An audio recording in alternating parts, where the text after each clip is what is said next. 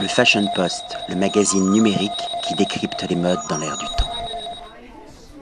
Yula Yefimchuk, William Arlotti pour le Fashion Post. Nous sommes au festival de hier, édition 2015. I will continue my interview in English. My first question, I would like to have a remember of your edition when you discover Hier Festival. Коли відкрила для себе фестиваль Єр? Ам, Чотири роки назад. Four years ago, I discovered for me Hyères Festival. Yeah. And could I have a, a remember, a souvenir, like we say in French? Які в тебе спогади з фестивалю?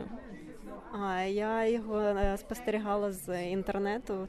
Ну я не брала участь у фестивалі. Я просто спостерігала за конкурсом. Він мені дуже подобався.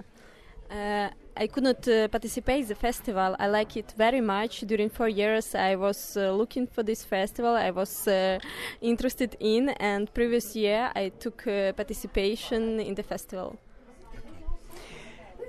What is your creative signature in your collection? How could you define your creative process?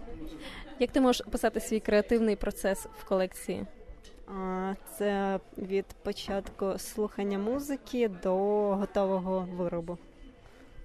The beginning is like uh, listening to the music, and then the production of the collection. Words is important too in the fabrics and in the textile. It remind me some advertising or some propaganda, you know, the color, the typography. Where came in fact the sources of this code? Е, Звідки ти береш е, джерело своїх е, тканин? В тебе всі тканини з принтами. Звідки ти надихаєшся?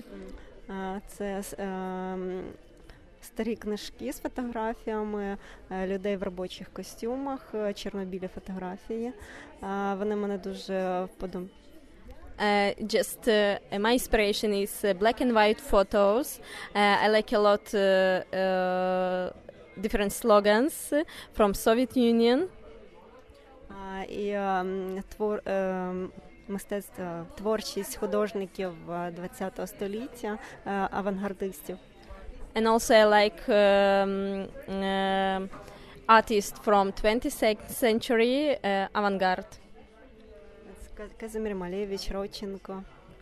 Oui, Kazimir Malevich. Yes, Kazimir Malevich, uh, Rodchenko, they are Russian. Uh, Ballet? No?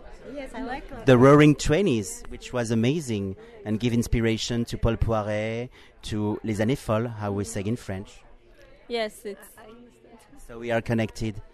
Thank you. Jackrun. Le Fashion Post, le magazine numérique qui décrypte les modes dans l'air du temps.